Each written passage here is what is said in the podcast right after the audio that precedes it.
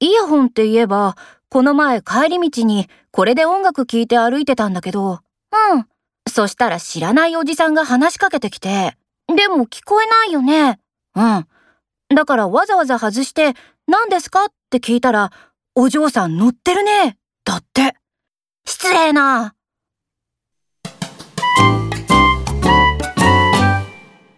最近仕事乗ってるね。昨日の会議もすごく積極的だったじゃないありがとうございます。最近、やっと仕事の面白さが分かってきました。